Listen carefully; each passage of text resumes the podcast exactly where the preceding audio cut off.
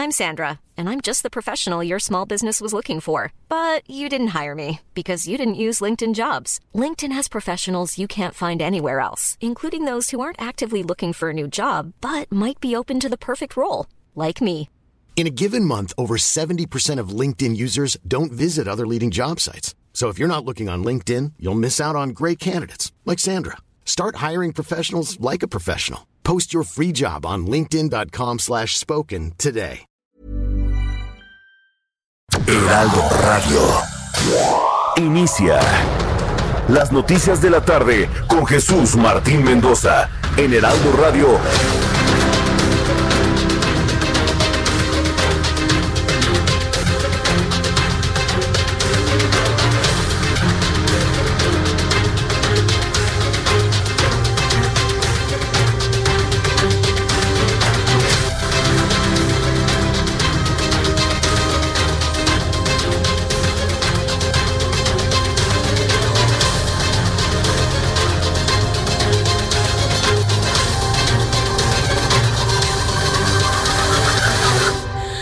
Las 6 de la tarde en punto, hora del centro de la República Mexicana. Bienvenidos, muy buenas tardes. Iniciamos el Heraldo Radio con toda la información importante a esta hora de la tarde, cuando hoy es 11 del 11 del 2020. Hoy es 11 del 11 del 2020, 11 de noviembre de 2020. Me da mucho gusto saludarle, bienvenido a las noticias y empezamos con lo más destacado en este resumen de noticias. Súbale el volumen a su radio. Le saluda Jesús Martín Mendoza, esto es lo importante. En primer lugar, le informó que el Tribunal Electoral del Poder Judicial de la Federación ha desechado el día de hoy, hoy miércoles, la impugnación de Porfirio Muñoz Ledo y ha dejado firme el resultado de la tercera encuesta realizada para la renovación de la dirigencia del partido Morena, cuyo triunfo lo obtuvo Mario Delgado. No hay de otras. Mario Delgado será el nuevo dirigente nacional de Morena, del Movimiento de Regeneración Nacional. Ya el Instituto Nacional Electoral y el Tribunal Electoral, es decir, la máxima autoridad electoral de este país, han dejado sin posibilidad a Porfirio Muñoz Ledo de que remonten su intención por dirigir este partido político. También le informo que el Senado de la República presentó una impugnación a fin de que el Tribunal Electoral del Poder Judicial de la Federación revierta el ordenamiento que emitió el INE para que los partidos políticos postulen mujeres a por lo menos siete gubernaturas de las 15 que serán elegidas en el próximo año 2021. Y es que, claro, no hay tantas mujeres que puedan ejercer como gobernadoras, es claro. Y, habrá un tiempo en la historia en donde no habrá suficientes hombres, ¿no? Y sean la mayoría mujeres, y ahí entonces habrá que quitar mujeres para poner hombres. Claro, algún día ocurrirá esto. Hoy estamos en el supuesto contrario. Le voy a tener todos los detalles para que conozca finalmente cómo se está tratando de matizar este asunto que tiene que ver con la paridad de género, que no precisamente se habla de paridad de talento. Y esto no es en, crítica ni en disminución absolutamente de nadie, ni de hombres ni de mujeres. Este país tiene que transitar para tener en los mejores puestos a los mejores hombres y mujeres. Antes que el género es el talento, antes que el género es el cerebro, antes que el género es la capacidad de resolver problemas. Habrá momentos en los que sean más mujeres que hombres. Habrá momentos en que sean más hombres que mujeres. Y hay que decirlo sin ningún tipo de temor, señores. Porque hoy mis colegas están tan asustados por el asunto del género que son incapaces de decir que en este momento hay más hombres para dirigir las entidades de la República que mujeres. Y habrá en su momento de la historia más mujeres que hombres. Hoy tenemos que hacer un planteamiento de la importancia más allá del género que eso inclusive puede ofender a las mujeres, sino de la inteligencia y del talento. La inteligencia y el talento. No se tiene por qué decir 50 para las mujeres, porque pues si no, pues este, como ellas no pueden, o 50 para los hombres, como ellos no pueden. No, no, no puede ser de esa manera. México tiene que privilegiar el talento y las capacidades independientemente si se es hombre o se es mujer. Si se es mujer, qué bueno. Si se es hombre, qué bueno. Pero bueno, pues hoy imagínense en qué discusión estamos, ¿no? Que en el Senado de la República se presenta una impugnación por la obligatoriedad de que sean de las, de las 15 gubernaturas que se van a elegir el próximo año, que al menos 8 sean de mujeres, fíjese. Y, y, no, es, no le están preguntando, ¿eh? Es obligación. No, bueno. Entonces, eh, ahí están las cosas, ¿no? Yo insisto, ¿qué pasa en el momento en que sean más mujeres que hombres? ¿Vamos a quitar mujeres para poner hombres? Yo nomás les pregunto y le invito para que me den su opinión a esta posición en este callejón sin salida en el que solito se ha metido este país. La Cruz Roja Mexicana enviará 36 toneladas de ayuda humanitaria a Tabasco y Chiapas, afectados por las inundaciones que se registran tras las intensas lluvias de los últimos días, la cual beneficiará a un total de 10 mil personas. Y también informó que un grupo de encapuchados inició una manifestación contra los hechos registrados en Cancún, Quintana Roo, en donde policías dispararon contra manifestantes. Hoy aquí en la capital de la República, Hubo manifestaciones ahí en la Fuente de las Cibeles, mujeres jóvenes empeñadas en destruir las Cibeles. ¿Para qué destruir las Cibeles?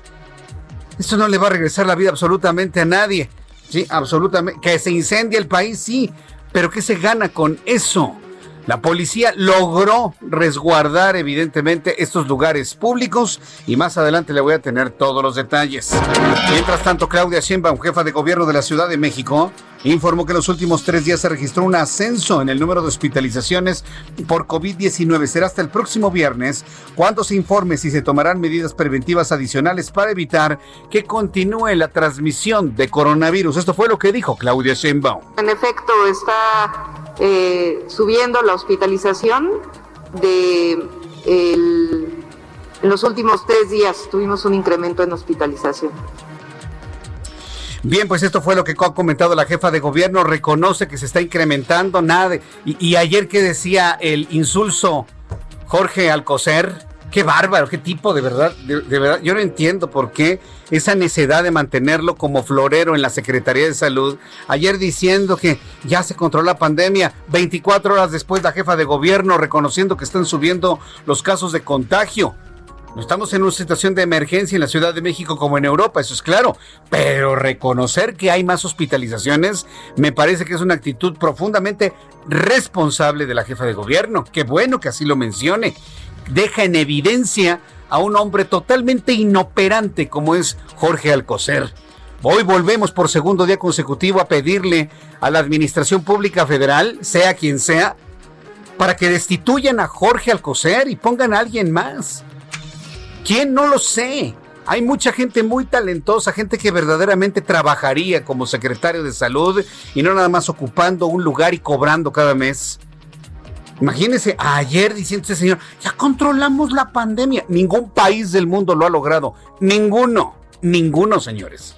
Y aunque me digan, no, es que ya tal país ya lo logró. No, nadie lo ha logrado. Ni siquiera los países como Nueva Zelanda, que pasan días sin nuevos casos y sin nuevos eh, casos de fallecimiento. Ni siquiera Nueva Zelanda, que es un caso de gran éxito en el mundo. Ni siquiera ellos mantienen el resguardo, mantienen las medidas y los protocolos de seguridad. Y hoy la jefa de gobierno, mire cómo en su declaración para la Ciudad de México evidencia la inoperatividad de un secretario de salud como Jorge Alcocer. En otras noticias, el secretario de Comunicaciones y Transportes, Jorge Arganis Díaz Leal, dijo que quieren ayudar a Interjet para evitar que se convierta en un caso como el de Mexicana de Aviación. A ver, a ver, a ver, don Jorge Arganis, me lo van a regañar. Jorge Arganis, me lo van a regañar. Acuérdense que López Obrador ha insistido en que no se le debe ayudar a ningún rico, a ningún empresario rico, como es en el caso de Interjet. ¿A poco usted quiere ayudar a una empresa como Interjet? Lo van a regañar en la conferencia matutina. Yo nomás le digo, porque aquí se trata de ver caer a los empresarios de México. Mientras tanto, el subdirector de la Organización Panamericana de la Salud explicó que en Norteamérica los casos de COVID-19 siguen a la alza, en especial en la Ciudad de México y en los Estados Unidos. Reaparece Donald Trump, presidente de los Estados Unidos. Como dijo en su momento Carlos Salinas de Gortari, yo se los vuelvo a decir, no se hagan bolas, ¿eh? El presidente de Estados Unidos se llama Donald Trump.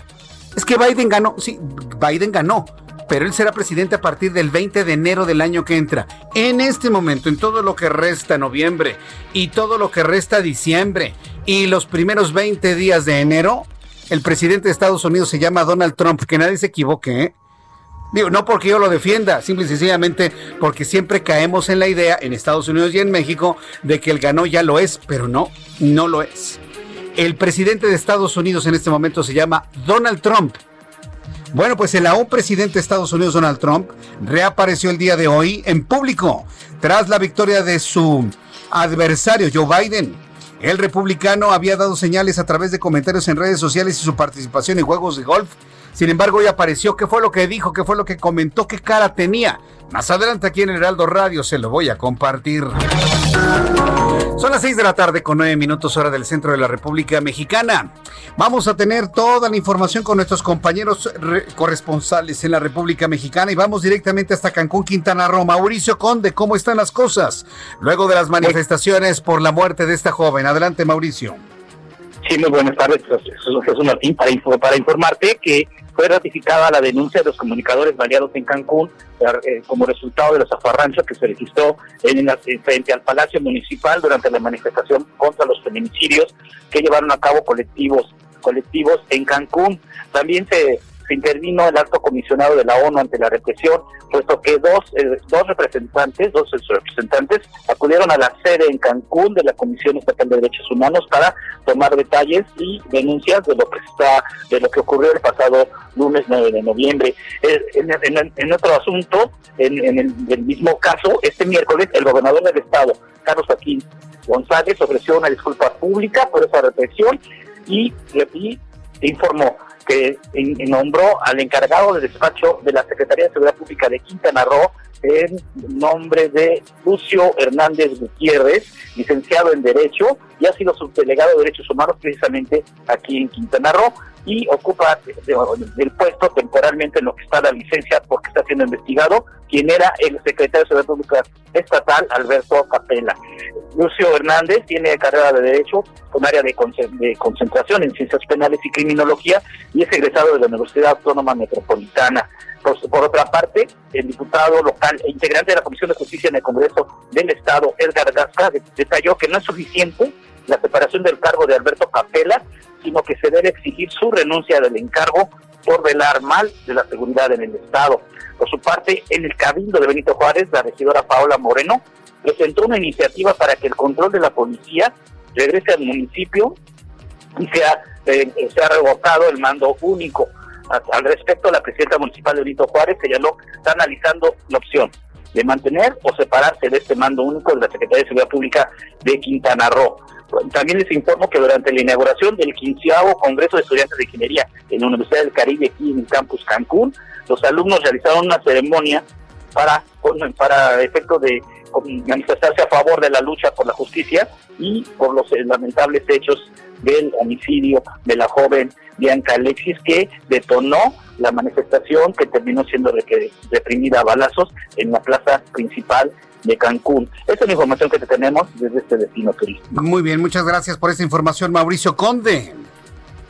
Buenas tardes. Nuestro corresponsal en Cancún, Quintana Roo, manifestaciones que como ya le adelantaba se generaron aquí en la capital de la República. Finalmente ya las mujeres, un puñado por cierto, no eran muchas, que querían destruir la fuente de las Cibeles en la capital de la República, fueron resguardadas por la policía hasta las estaciones del metro más cercanas. Vamos con Armando de la Rosa, nuestro corresponsal en Villahermosa, Tabasco, quien ha estado muy pendiente de las inundaciones en aquella entidad. Adelante Armando, muy buenas tardes. Y bueno, pues como tú ya lo mencionas precisamente, el tema de las inundaciones pues sigue eh, generando problemas aquí en el estado de Tabasco luego del desbordamiento del río Grijalva en la colonia Gaviotas.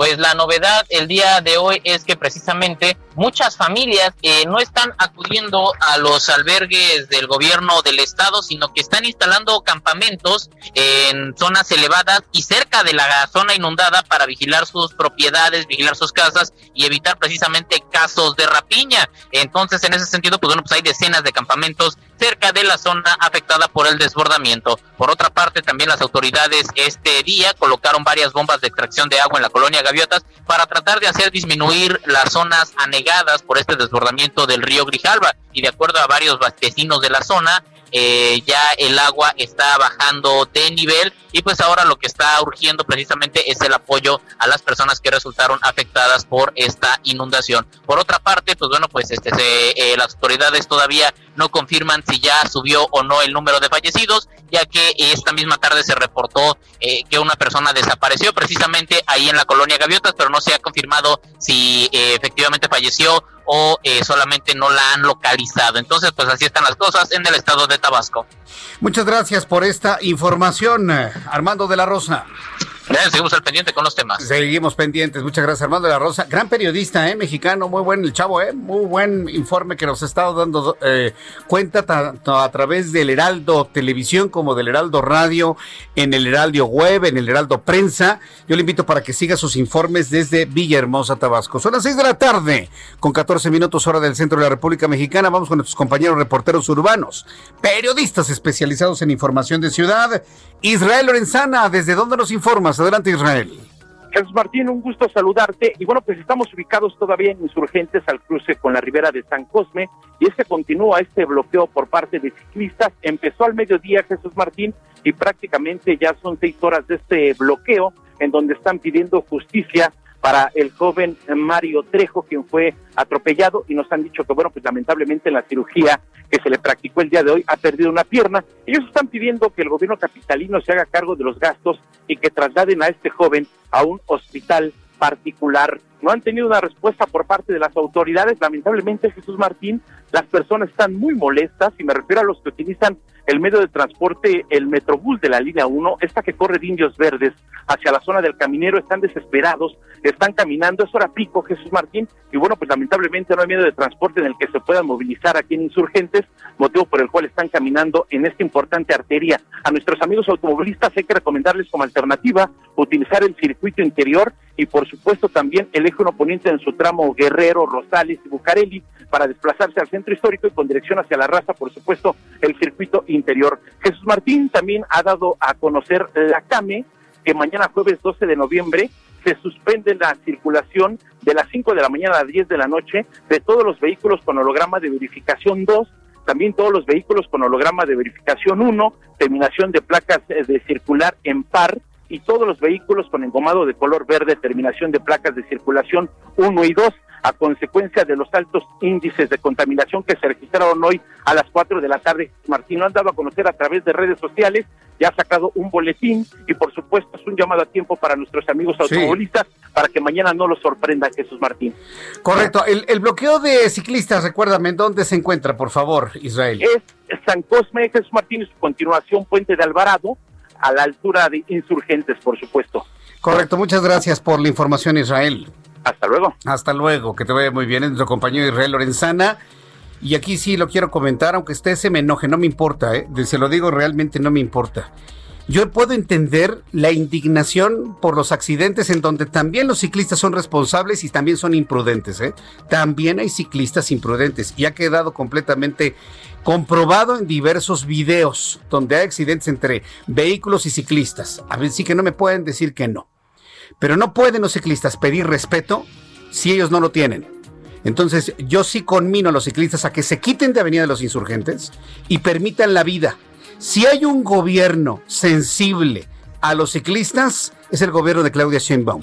Si hay un gobierno sensible al ciclismo, es el de Claudia Sheinbaum y con su Secretaría de Movilidad. Eso me queda completamente claro. No necesitan estar bloqueando insurgentes y no necesitan fastidiarle la vida. Así lo digo, señores ciclistas. No necesitan ustedes fastidiarle la vida a la gente que se va desplazando en el Metrobús. Si hay un gobierno sensible a los ciclistas, es el de Claudia Sheinbaum. No necesitan fastidiarnos la vida cerrando Avenida de los Insurgentes y se los digo claramente, aunque se enojen me lo va a confirmar el gobierno capitalino que todas las demandas, todas las denuncias, todo lo que han pedido como ciclistas ustedes, que por cierto también son automovilistas y cuando son automovilistas son terribles, también se los digo así claramente, ¿eh? se los han cumplido. Entonces, hay ciclovías donde no debería haber ciclovías y ahí las tienen. Entonces, señores, desbloqueen Avenida de los Insurgentes, respeten la movilidad en autos, en motocicletas, en vehículos, en autobuses. Exigen respeto, respeten a los demás. Que es muy lamentable lo que le ocurrió al chavo, sí, sin duda. Pero si hay alguien sensible en esto, es el gobierno de la doctora Claudia Sheinbaum, no me queda duda. No tiene ninguna necesidad de bloquear nada absolutamente. Entonces, no nada más les pedimos, les exigimos como habitantes de esta Ciudad de México que quiten sus bicicletas de Avenida de los Insurgentes. Así se los digo. Son las 6 de la tarde con 19 minutos hora del centro de la República Mexicana. Javier Ruiz, ¿en dónde te ubicas? Adelante, Javier. En la zona sur, Jesús Martín, exactamente sobre la calzada de Tlalpan, donde vamos a encontrar avance bastante complicado, al menos para quien se desplaza del eje 5, del eje 6 sur, y esto en dirección hacia el circuito interior, incluso para continuar hacia la avenida Miguel Ángel de Quevedo, el avance prácticamente a vuelta de rueda. No hemos observado nada relevante, solo la carga de esta hora. El circuito interior también ya con avance lento, al menos para quien deja atrás la zona de la avenida Universidad, y esto para quien desea llegar hacia Tlalpan o más adelante para continuar al eje 6 sur, y en lo que corresponde a la calzada trasqueña, asentamientos provocados por la operación de semáforos, una vez que se deja atrás Tlalpan, y esto en dirección hacia la avenida Escuela Naval Militar. El sentido opuesto, si el avance es un poco más aceptable, algunos contratiempos únicamente llegando a la central de autobuses del sur. De momento, Jesús Martínez, reporte que tenemos. Muchas gracias por esta información, Javier Ruiz. Estamos atentos, hasta luego, buenas Hasta luego, que te vaya muy bien. Vamos con mi compañero Alan Rodríguez. Adelante, Alan. Jesús Martín, muy buenas noches. Nos encontramos en estos momentos en el perímetro de la colonia Roma, en donde ha finalizado la manifestación encabezaron integrantes de la Liga de Mujeres Revolucionarias. Este inició en la avenida Álvaro Obregón, número 161, frente a la representación del gobierno de Quintana. Posteriormente se trasladaron hasta la libreta de del Cruz no, la verdad es que es imposible la comunicación con Alan Rodríguez, pero bueno, estaremos en unos instantes más eh, informando desde la representación del gobierno de Quintana Roo en la capital de la República, en donde, bueno, pues muchos grupos se han manifestado debido al asesinato de esta chica ya en, en Cancún, Quintana Roo. Le voy a tener todos los detalles un poco más adelante. Y bueno, cuando el reloj marca las 6 de la tarde con 21 minutos, así empezamos nuestro programa de noticias. Abraham Arreola nos informa lo que sucedía un día como hoy, 11 de noviembre, en México, el mundo y la historia. Adelante, Abraham. Bienvenido, esto es un día como hoy en la historia, 11 de noviembre. 1926, en Estados Unidos, se inaugura la famosa Ruta 66. 1951. En Argentina, las mujeres votan por primera vez. Una de las principales promotoras es Eva Perón, quien lo hace por primera y última vez. Mientras tanto, en México en 1817 muere fusilado en el Cerro del Bellaco, en el actual estado de Guanajuato, el español Javier Mina, quien se unió a la lucha por la independencia de México. En 1928 nace Carlos Fuentes, uno de los intelectuales más reconocidos de finales del siglo XX. En 1971 es creado el Instituto Nacional de Astrofísica Óptica y Electrónica. Mientras tanto, en Estados Unidos es el Día de los Veteranos. En Bélgica es el Día de la Mujer. En Japón es el día del Poki, una golosina muy famosa y querida que incluso en México se consume. En Corea del Sur es el día del pepero, una botana muy parecida al Poki. Y por último, en China y Argentina es el día de los solteros. Amigos, Jesús Orlando, hasta aquí. Esto fue Érase una vez en la historia. Muchas gracias, Orlando. Muchas gracias por la información en este día, hoy 11 de noviembre. Eh, Alan Rodríguez, adelante Alan, ¿dónde te ubicas? ¿Nos decías? Jesús Martín, en la glorieta de insurgentes en estos momentos personal de gobierno de la Ciudad de México, así como trabajadores del sistema de transporte Metrobús, se encuentran realizando las reparaciones de los daños ocasionados el día de hoy por integrantes de la Liga de Mujeres Revolucionarias, quienes llevaron a cabo una manifestación en contra de la represión y la violencia feminicida que ocurrió este lunes en Cancún, Quintana Roo. Ellos estuvieron presentes en la avenida Álvaro Obregón frente al número 161 de la colonia Roma Norte, en donde se encuentra la representación del gobierno de Quintana Roo. En este punto tuvieron enfrentamientos con el cuerpo de Ateneas de la Secretaría de Seguridad Ciudadana, las cuales lamentablemente terminaron completamente llenas de pintura y es que este grupo de manifestantes feministas portaban latas de aerosol, así como pintura en botes, el cual estuvieron arrojando durante toda esta manifestación. Posteriormente hicieron su retiro a través de la avenida Tonalá, la avenida Toluca y finalmente llegaron a la estación del Metro Centro Médico, en donde escoltadas por trabajadores del sistema de transporte colectivo abordaron una unidad con dirección al sur de la Ciudad de México y con esto prácticamente finalizó la jornada de protestas del el día de hoy. Es la información que tenemos esta tarde. Afortunadamente no se registraron personas lesionadas y no hubo ninguna detención por estos destrozos. Muy bien, pues muchas gracias por la información, Alan Rodríguez. Estamos al pendiente, Jesús Martín, buenas noches. Voy a ir a los anuncios, regreso enseguida con los detalles de la información más importante el día de hoy y lo que ha determinado el Tribunal Electoral del Poder Judicial de la Federación. Le invito para que me escriba a través de mi cuenta de Twitter, arroba Jesús Martín MX, y ya estamos transmitiendo completamente en vivo a través de YouTube. En el canal Jesús Martín MX tenemos un chat en vivo. Le invito para que ingrese a YouTube en el canal Jesús Martín MX. Escuchas a Jesús Martín Mendoza con las noticias de la tarde por Heraldo Radio, una estación de Heraldo Media Group. Heraldo Radio.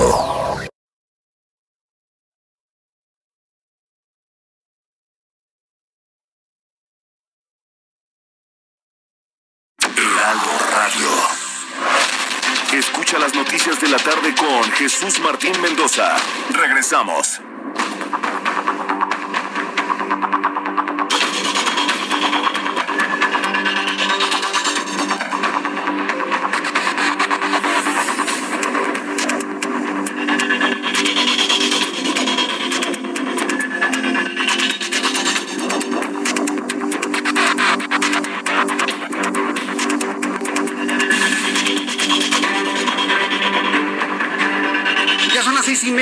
Las seis de la tarde con 30 minutos, hora del centro de la República Mexicana. Bueno, pues hoy hemos estado en una lucha tremenda con nuestro canal de YouTube. Ya hice lo que me dijiste, mi querido Orlando. Cerré la anterior transmisión y estoy iniciando una nueva a partir de esta hora cuando son las seis y media. Las personas que me están escuchando a través de la radio en todo el país, hemos iniciado una nueva transmisión. A ver si es posible. Me dicen que varios canales de YouTube estarían en la no posibilidad de transmitir en este momento. No sé la razón. Sinceramente no conozco cuál es la razón, pero bueno, pues ahí estamos tratando de, de subir nuestra señal. Y si no se puede, miren, no se preocupe. Lo hacemos para el día de mañana, ¿sí? Eh, le invito para que me sintonice a través del 98.5 de su FM en el Valle de México y en 24 frecuencias más en toda la República Mexicana. No pasa nada, si hoy no estamos en YouTube. Eh, que tiene que ver con la plataforma, ¿eh? con la plataforma de YouTube. Bueno, pues ya, ni modo, así, así lo haremos, ¿no, verdad, Orlando? ¿No da? Según esto ya estoy, mira, según esto aquí ya estoy. La anterior, según esto ya cerré la anterior, pero pues a ver qué, qué es lo que, lo que sucede. Bueno, lo vamos a revisar en su momento. Bueno, son las 6.31. Vamos a toda la información que tiene que ver con el pronóstico del tiempo. Va a estar haciendo algo de frío, sobre todo para el día de mañana. Es que ya estamos prácticamente en la temporada invernal, de una manera clara, de una manera ya muy declarada, eh, la temporada invernal en la República Mexicana. El Servicio Meteorológico Nacional nos informa sobre las condiciones que habrán de prevalecer en las próximas horas. El meteorológico que depende de la Comisión Nacional del Agua informa que el frente número 12 y la circulación de la tormenta tropical ETA van a presentar vientos con rachas de hasta 40, 50 kilómetros, Chihuahua y Durango con temperaturas máximas de hasta 40 grados, es decir, se fue de repente el frío y regresó el calor. Esto en cuanto al Servicio Meteorológico Nacional. En su más reciente informe nos da a conocer que la amplia circulación de la tormenta tropical ETA, misma que ingresará durante las próximas horas por la costa occidental de la península de la Florida en los Estados Unidos, va a ocasionar intervalos de chubascos en Campeche, Yucatán, Quintana Roo. Asimismo, se pronostican lluvias y chubascos en Guerrero, Oaxaca, Chiapas, Puebla, Veracruz y Tabasco, condiciones originadas por la entrada de humedad de ambos litorales. Como, por otra parte, el Frente Frío número 12 de la temporada invernal sobre el norte del país ocasionará vientos fuertes con rachas de hasta 60 kilómetros por hora. En Chihuahua, en Durango, Coahuila, Nuevo León, Tamaulipas. Por otro lado, un canal de baja presión sobre el sur del país va a ocasionar lluvias puntuales fuertes en las zonas montañosas de Puebla, Veracruz y Oaxaca, así como intervalos de chubascos en la península de Yucatán. Tomando en cuenta todos estos elementos atmosféricos, le doy a conocer el pronóstico del tiempo para las siguientes ciudades. Amigos que nos escuchan en el centro del país, aquí en la capital de la República, el termómetro está en 22.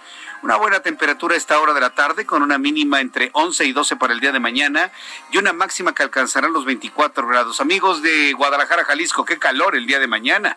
En estos momentos 27 grados la temperatura, la mínima oscilará entre 22 y 23 y la máxima para mañana 32 grados, al igual que en Monterrey.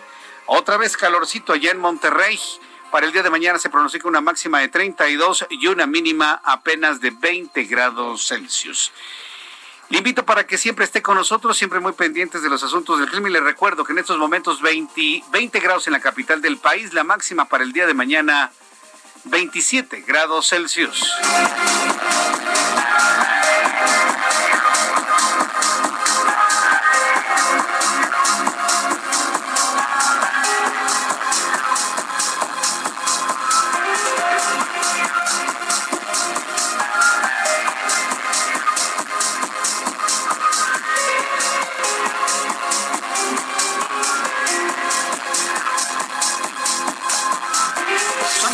Tarde con 34 minutos, hora del centro de la República Mexicana. Gracias a las personas que me están escribiendo.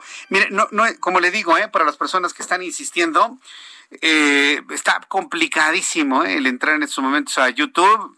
es una condición de la plataforma. Eh. Ahora sí, créame que no, no es de aquí, pero estoy revisando finalmente qué es lo que sucede. Hay personas que sí me pueden ver. Hay otras personas que no nos pueden ver, hay quienes pueden escuchar, hay quienes escuchan sin ver, otros ven sin escuchar.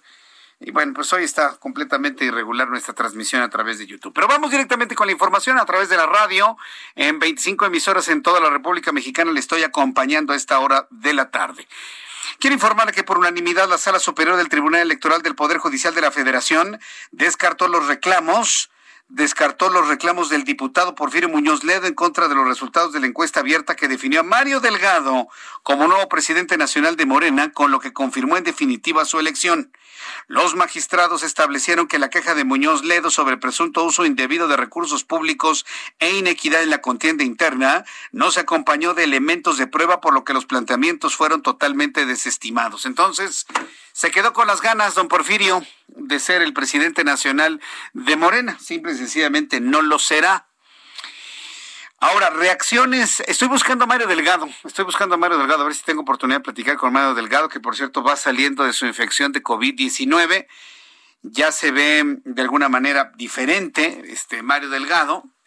Sí, bastante golpeado por el asunto de la enfermedad, pero bueno, finalmente así, así eh, logró eh, Mario Delgado hacerse de la dirigencia nacional de ese partido y una historia, una historia que, sí, histeria también, ¿eh? Una historia que se cierra. Sí, la de la impugnación de Porfirio Muñoz Ledo ante el Tribunal Electoral del Poder Judicial de la Federación, argumentando que nunca, nunca jamás eh, debió haber intervenido el Instituto Nacional Electoral con el proceso electoral interno de Morena. Gracias por sus comentarios. Quiero enviar un saludo a Gabriela Santillán. Hola Gaby, ¿cómo te va? Gabriela Santillán está escuchando en su automóvil mientras va cayendo la tarde. Nos muestra cómo va sintonizando 98.5 Heraldo en su vehículo en el Valle de México. Muchas gracias, Gabriela Santillán. Maneja con cuidado, ¿eh? Rumbo a tu casa o al trabajo a donde te dirijas. Muchísimas gracias por estar al pendiente de las noticias aquí en el Heraldo Radio. Manejar con cuidado, ¿eh? Gabriela Santillán y también a todas las personas que están eh, manejando en estos momentos en la capital de la República.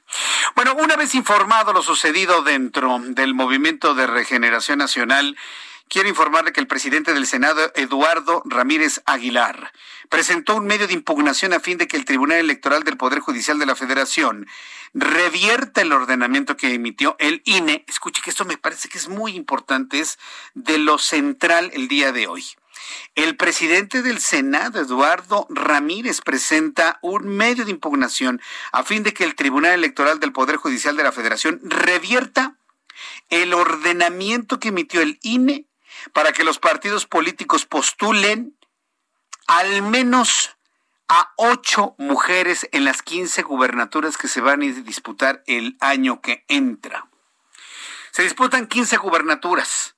¿Qué es la mitad de quince? Pues 7.5. No, no, no, no quieren siete, quieren ocho mujeres. Ocho mujeres. Bueno, pues el presidente del Senado, Eduardo Ramírez, está presentando ante el tribunal una impugnación para que se revierta esta ordenanza. Alguien va a decir, ¿cómo Jesús Martín? ¿Cómo en contra de las mujeres? No, espérenme tantito. Vuelvo a insistir lo que dije al principio, habrá momentos en los que haya más mujeres que hombres para resolver problemas y habrá momentos en los que haya más hombres que mujeres y este es el caso. Hoy en el Senado de la República se está haciendo un llamado a la instancia electoral para que se privilegie el talento por encima del género. Se privilegie las capacidades de resolución de problemas por encima del género. Al menos eso queremos pensar.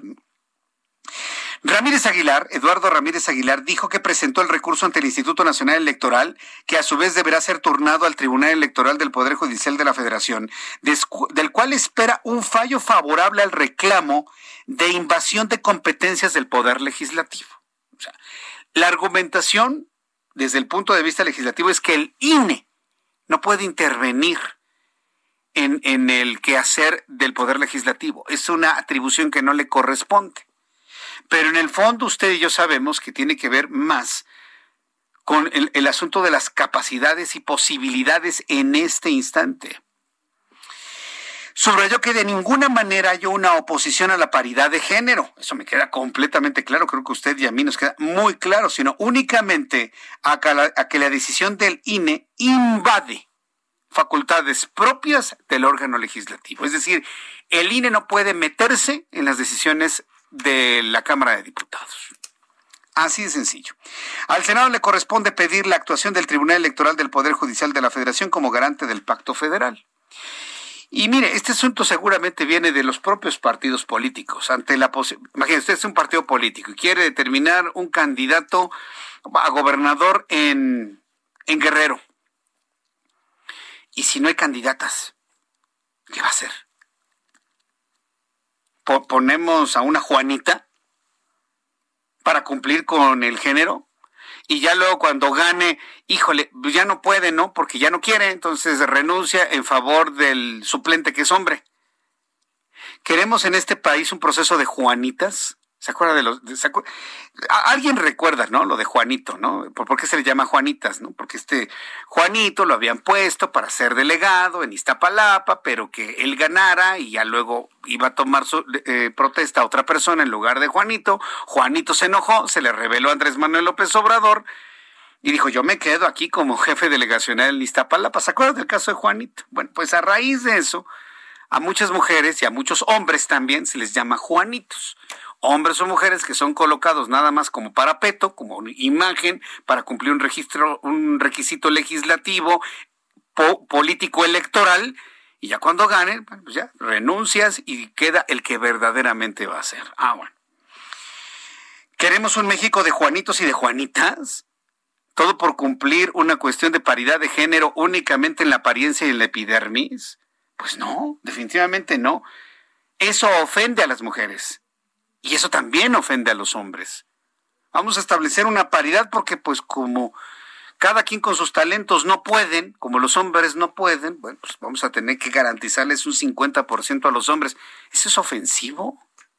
Ah, por donde usted lo vea. Por donde usted lo vea. Eh, dice el presidente del Senado de la República, subrayó que de ninguna manera hay una oposición a la paridad de género, sino únicamente a que la decisión del Instituto Nacional Electoral invade la facultad de legislar. Al Senado le corresponde pedir la actuación del Tribunal Electoral del Poder Judicial de la Federación como garante del pacto federal. Les van a decir que no. Les van a decir que no.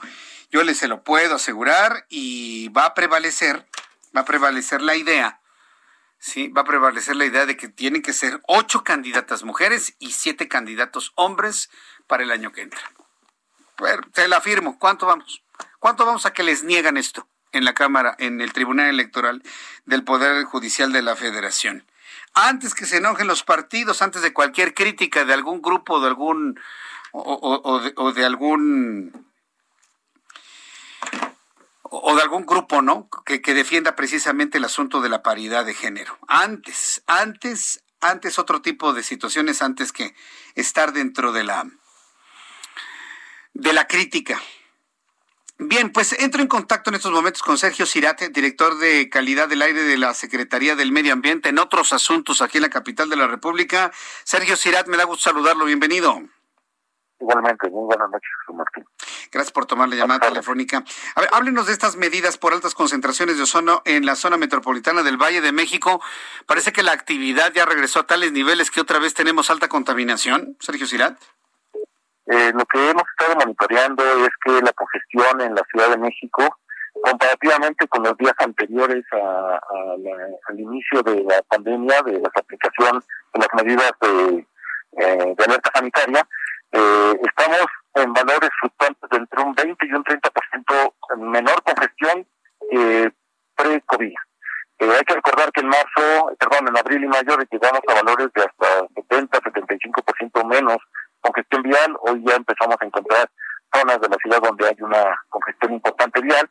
Y esto sumado a las condiciones climáticas que se presentaron el día de hoy, motivaron eh, llegar a concentraciones de 159 partes por millón, por partes por millón de ozono, lo cual pues obligó a, decretar contingencia ambiental atmosférica. Esta concentración fue alcanzada a las 4 de la tarde en la zona sur de la Ciudad de México. Bien, ahora, eh, a ver, repítame nuevamente los valores que se han registrado en las últimas horas, por favor. En el caso de ozono, el valor más alto en el caso de el valor de una hora fue de 159 eh, y esto nos eh, nos orilla a aplicar contingencia ambiental atmosférica. Eh, este es un valor eh, bastante alto que nos obliga a tomar estas condiciones para evitar que el día de mañana, que también esperamos condiciones atmosféricas adversas y propicias para la formación y acumulación de ozono, lo que estamos tratando de hacer es evitar que el día de mañana volvamos a alcanzar valores tan altos de ozono. Bien, pues entonces, ¿cuáles son las medidas a implementar en este momento para que se nos vaya a disparar más la concentración de contaminantes? Eh, hay medidas que se aplican al sector industrial, pero me parece que a la ciudadanía la medida que más le, afecta es el tema relacionado con la reducción o con la, límite, la limitación a la circulación de sus vehículos, de tal forma que todos los vehículos con holograma de verificación tipo 2 no pueden circular el día de mañana. Los vehículos con holograma de verificación tipo 1, terminación de placa AR, y o aquellos vehículos con holograma 1 eh, que tengan englobado color verde eh, no podrán circular el día de mañana entre las 5 y la, de las 5, de la mañana en las 10 horas de la, de la noche. Eh, adicionalmente, aquellos vehículos que, que no traigan eh, holograma de verificación o que traigan permiso de circulación no pueden circular. Y el día de mañana se les estará avisando en un boletín a las 10 de la mañana y la contingencia se continúa el día de mañana o se cancela la misma. Mm. Los boletines se emiten todos los días 10 de la mañana, 3 de la tarde y 8 de la noche. Vaya, pues mire, estábamos tan entretenidos con otros asuntos, Sergio Cirat, con el asunto del COVID y otros asuntos de carácter político, nacionales e internacionales, que hasta olvidamos los criterios para la aplicación de estas medidas de, de restricción de circulación. ¿Qué es lo que está causando esto? ¿La cantidad de automóviles que están circulando o condiciones atmosféricas en el Valle de México? ¿Qué le informan sobre ello? Es una combinación de ambas cosas. Eh, el tema de la circulación de los vehículos impacta muchísimo en la generación de contaminantes. Sin embargo, el ozono es un contaminante que se forma a partir de reacciones químicas en la atmósfera, eh, donde se combinan los hidrocarburos y los óxidos de nitrógeno. Estos dos gases eh, provienen principalmente de la combustión de eh, combustibles, gasolina, diésel, el gas LP que consumimos en nuestras casas o el gas natural, entonces, eh, la combinación de estos en nuestra atmósfera generan ozono y las condiciones climáticas lo que hacen es acelerar la formación del ozono, pero también eh, evitar que, lo que se está formando se disperse. Entonces, el día de hoy, que es un es un es algo atípico, generalmente en la temporada de ozono se alcanzan concentraciones muy altas en marzo, abril y mayo. En noviembre es muy difícil alcanzar estas concentraciones sin embargo, hoy, al igual que en el 2018 y al igual que en el 2012, 11, 19, se está alcanzando un día con estas concentraciones eh, por las condiciones específicas que se presentaron hoy climáticas. Bien, pues vamos a estar informando de manera regular a, través de nuestro programa de noticias estas condiciones. Se ha disparado la concentración de ozono y pues yo le agradezco mucho Sergio Cirat el que me haya tomado la comunicación a esta hora de la tarde noche. Muchas muchas gracias por su información y que tenga muy buenas tardes. Muy buenas tardes, al contrario, muchas gracias a Gracias, que le vaya muy bien. Bueno, entonces, a ver, súbale el volumen a su radio, amigos que nos escuchan en el centro del país, pero también es muy importante que las personas que están en otras partes del país y tienen, y tienen la necesidad de venir a la capital de la República, tomen en cuenta esto. Se ha decretado contingencia ambiental por altos, altos niveles de ozono en la Ciudad de México, de manera concreta en Coyoacán. A ver, ¿por qué se está incrementando la contaminación en Coyoacán? Le voy a informar. El gobierno de la Ciudad de México ha iniciado con una serie de obras viales en Avenida Universidad, en Avenida sin informarle a la alcaldía Coyoacán y a la alcaldía Álvaro Obregón. Y esa es una de las cosas que sí tienen, por favor, yo sí les quiero decir al gobierno central, comuníquense con las alcaldías. Yo, yo entiendo que en las avenidas principales ustedes mandan, pero el que ustedes manden no implica que no le informen a las alcaldías, para que de esta manera las alcaldías tomen previsiones al respecto. Están haciendo obras en Avenida Universidad, en la confluencia entre la alcaldía de Coyoacán y Álvaro Obregón. Todo el tramo de Avenida Universidad, desde la estación del Metro Viveros hasta Miguel Ángel de Quevedo, se encuentra completamente colapsado. Yo le pido por favor que no circule en esta zona. Entonces, desde el Metro Viveros, es más, yo le podría decir que el, colapso de la vialidad está Avenida Universidad y Circuito Interior hasta Miguel Ángel de Quevedo. Tomando en cuenta estas estaciones eh, que tenemos Coyoacán, Miguel Ángel de eh, Viveros y Miguel Ángel de Quevedo. Todo ese tramo están cambiando banquetas. sí, se están acabando el presupuesto. También digo, a ver, señores de obras, no nos chupamos el dedo. Las banquetas estaban bien, señores. Las banquetas estaban bien. Se quieren acabar el presupuesto cambiando las banquetas de Avenida Universidad. Está bien. Ese es su asunto allá ustedes y sus finanzas. Pero por lo menos pónganse de acuerdo con las alcaldías para hacer eh, informes viales en la zona, ahí en la zona de los viveros. Así de claro se los digo. Estaban bien las banquetas, señores. Hay, faltan obras en otros lados de ambas alcaldías, pero bueno, ya lo empezaron a hacer. Hoy se armó un irigote vial en la confluencia de Circuito Interior, Pérez Valenzuela, Vito Alesio Robles, Margaritas, Miguel Ángel de Quevedo, de verdad de miedo, de verdad espantoso. Eso es lo que elevó la contaminación en estos momentos en Coyoacán, por la cual se está decretando contingencia ambiental. Es muy importante que usted lo tome en cuenta, por favor. Para las personas que apenas nos están sintonizando, le informo. La Comisión Ambiental de la Megalópolis, digo por si no nos quedó clara la entrevista con Sergio Cirat, voy a dar la información de manera puntual.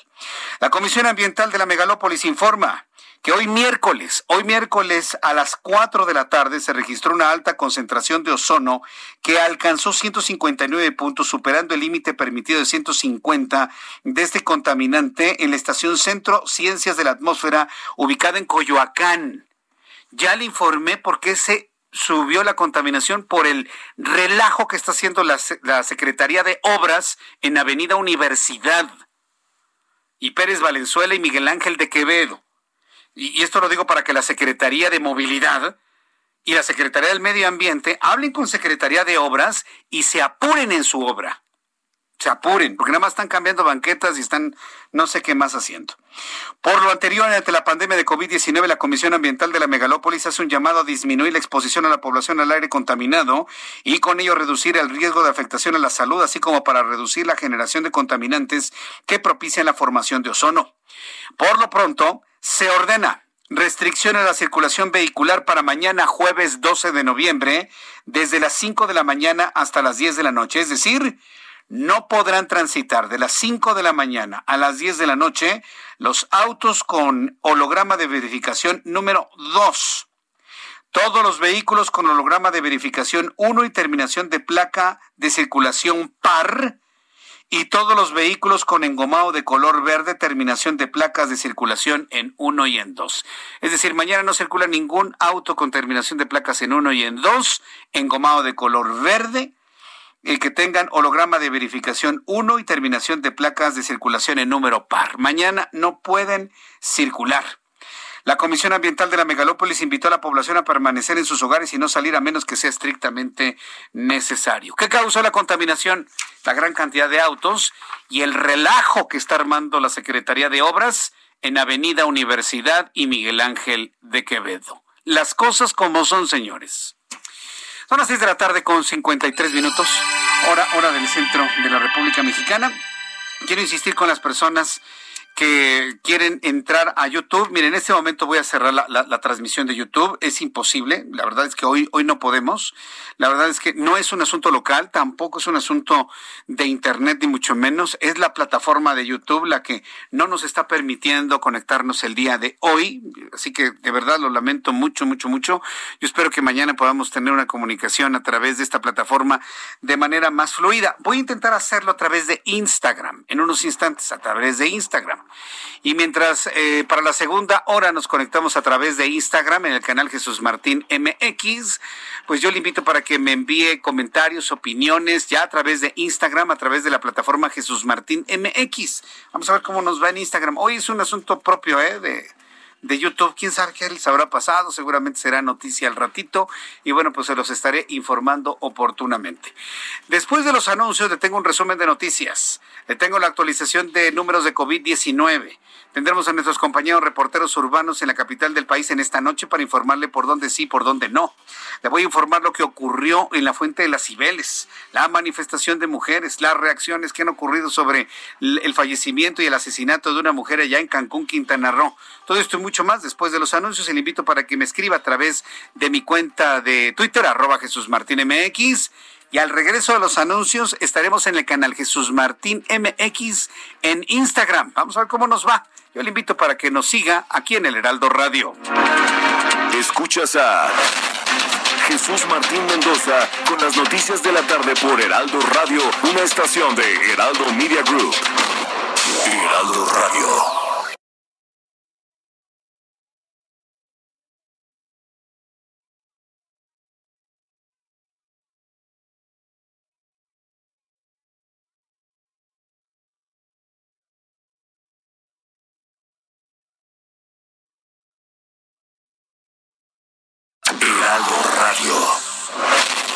Escucha las noticias de la tarde con Jesús Martín Mendoza. Regresamos.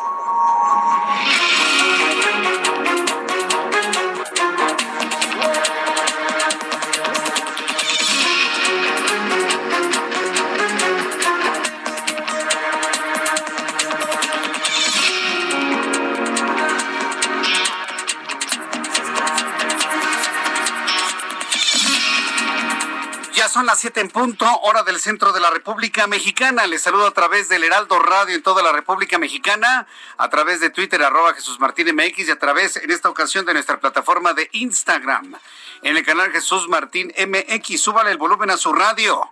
Está informando la plataforma YouTube que ha sufrido una caída en todo México. Esa es la razón por la cual no hemos podido transmitir nuestro programa de noticias. Seis meses después del último fallo, YouTube ha vuelto a sufrir una caída en México.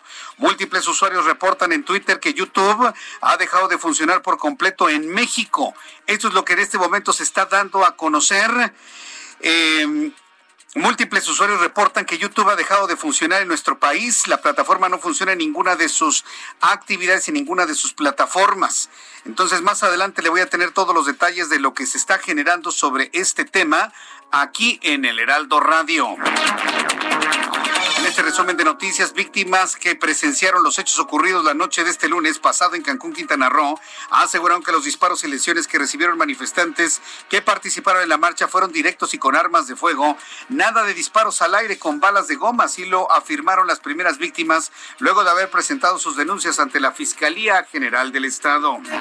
El exgobernador de Veracruz, Javier Duarte, solicitó a la Suprema Corte de Justicia de la Nación que revise su decisión de admitir a trámite un amparo de la Unidad de Inteligencia Financiera que impediría que apele su condena. Tras declararse culpable, Duarte de Ochoa fue sentenciado de septiembre de 2018 a nueve años de prisión por asociación delictuosa y operaciones con recursos de procedencia ilícita con el compromiso de que no apelaría su condena. Sin embargo, poco después interpuso un amparo y afirmó que nunca había desistido de su derecho de apelar.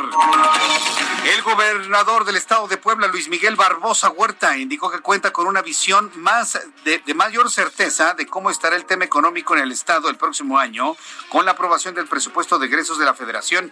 El mandatario reveló que la entidad estará recibiendo 88.311 millones de pesos en 2021, es decir, 6.7% menos en comparación de 2020, es decir, que el estado dejará de percibir 6.379 millones de pesos, está denunciando el propio gobernador poblano. Y bueno, para las personas que nos acaban de sintonizar, quiero informarle que la plataforma YouTube está dando a conocer que se ha caído en México. No funciona ninguna de sus presentaciones, ni en web, ni en móvil, ni en smart. En Twitter el hashtag YouTube Down rápidamente se convirtió en tendencia con los múltiples reportes de los usuarios que no pueden tener acceso a la plataforma de videos y tampoco a nuestros programas de noticias. Por otro lado, Down Detector muestra, muestra que el clásico mapa de servicios caídos que aparentemente YouTube solo presenta fallas en el centro de México y algunas partes de los Estados Unidos, pero los reportes son en general en toda la República Mexicana. La Secretaría de Hacienda y Crédito Público informó que la agencia calificadora Fitch Ratings ratificó la calificación crediticia de México en B, en triple B menos, en triple B menos, imagínense con perspectiva estable, lo que indica que se mantiene la categoría de grado de inversión. En un comunicado, la Secretaría de Hacienda y Crédito Público explicó que Fitch Ratings destacó que el marco de políticas de México sigue siendo una fortaleza y que su evaluación abonó a la calificación el historial de políticas macroeconómicas prudentes, creíbles y constantes, lo que refleja una sólida capacidad y flexibilidad institucional. Italia supera el millón de casos confirmados de COVID, registró la muerte de casi 43 mil personas desde el inicio de la pandemia. El país registró este miércoles 33 mil casos en las últimas 24 horas para un total de un millón 28 mil 424 contagiados. Bueno, Italia estará donde está, ¿eh? Pero Italia tiene un índice de mortalidad de 4%, México lo tiene casi del 10%. Entonces, hay diferencias. Se muere más gente en México por COVID que en Italia, aunque Italia tenga más casos. Con algo más de 60 millones de habitantes, Italia es la décima nación en cruzar el umbral del millón de infectados, después de los Estados Unidos, India, Brasil, Rusia, Francia, España, Argentina, Reino Unido, Colombia y para allá va México, ¿eh? Para allá va México en el primer, con el primer millón de contagiados de COVID-19. Georgia en los Estados Unidos anunció este miércoles que era un recuento total, a mano, voto por voto, casilla por casilla de las elecciones presidenciales de la semana pasada debido a la estrecha ventaja que tiene Joe Biden supuestamente sobre Donald Trump. En una rueda de prensa, el secretario de Estado Brad Raffensperger reveló esta decisión y dijo que espera que el proceso haya terminado para el próximo 20 de noviembre, fecha límite para calificar los resultados de las elecciones en los Estados Unidos. Son las noticias en resumen. Le invito para que siga con nosotros. Le saluda Jesús Martín Mendoza.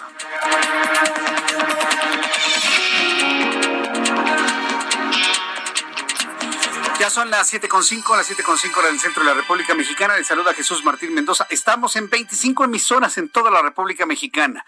Le transmito las noticias a través del Heraldo Radio, a través de emisoras de radio en todo el país y a través de plataformas digitales. Hoy, por los problemas que tiene YouTube, a través de Instagram, en el canal Jesús Martín MX en el canal Jesús Martín MX. Ahí estamos, ¿verdad? En Instagram, en el canal Jesús Martín MX. Ahí usted me puede encontrar y ahí platicamos. Gracias, Sergio Cárdenas.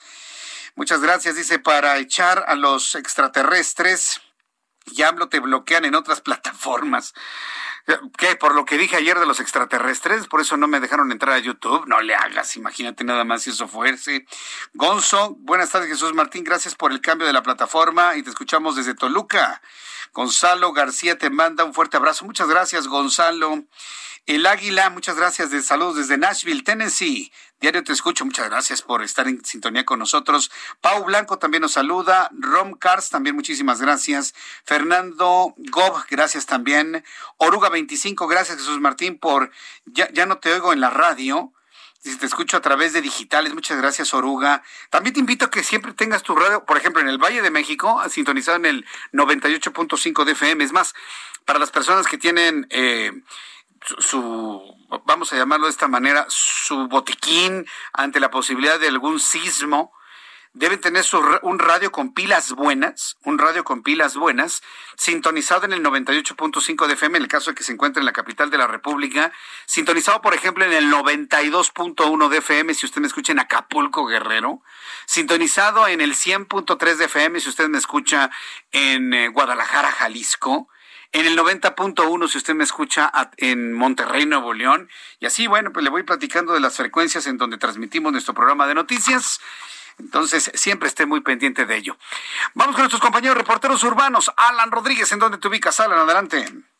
Jesús Martín, muy buenas noches amigos. Tenemos el reporte de vialidades de la avenida Chapultepec y es que esta tarde tenemos eh, bastante carga vial entre circuito interior y la glorieta de los insurgentes, esto con carga en ambos sentidos de la vialidad. También para todos nuestros amigos que se desplazan hacia el sur de la capital del país, sobre Avenida Cuauhtémoc encontrará buen desplazamiento con ligeros asentamientos únicamente por el cambio de luces del semáforo entre Chapultepec y Viaducto, superando este punto y hasta la zona del eje 7 sur. Recuerde que tenemos obras por la ampliación de la línea 5 del Metrobús, por lo cual presenta mayor carga. Por lo pronto, Jesús Martín, es el reporte que tenemos. Muchas gracias por esta información. Estamos al pendiente, buenas noches. Hasta luego. Vamos con mi compañero Javier Ruiz. Adelante, Javier, te escuchamos. Gracias, Jesús Martín. Buenas noches. Y justamente tenemos información de periférico, una tarde noche ya complicada, al menos para quien se desplaza de la zona del circuito azteca, y esto en dirección hacia la calzada de Tlalpan o bien para continuar hacia el viaducto Tlalpan, incluso para continuar Jesús Martín hacia el perímetro de los embarcaderos de Cuemanco, el avance bastante complicado. El sentido opuesto, el avance es un poco más aceptable, solo hay que moderar la velocidad. viaducto Tlalpan presenta carga vehicular, pero el avance es aceptable, al menos para quien se desplaza de la zona de periférico y esto en dirección hacia la incorporación con la autopista o carretera México-Cuernavaca. El sentido opuesto en general, el avance es bastante aceptable, los, los, los rezagos vamos a encontrar justamente ya llegando hacia la calzada de Tlalpan y finalmente el eje 5 sur también ya con rezagos a la circulación una vez que se deja atrás Tlalpan y esto en dirección hacia la avenida Gabriel Mancera. De momento, Jesús Martín, el reporte que tenemos. Muchas gracias por la información, Javier Ruiz. Estamos atentos, buenas noches. Saludo con mucho gusto a mi compañero Israel Lorenzana. ¿En dónde te ubicas, Israel? Adelante.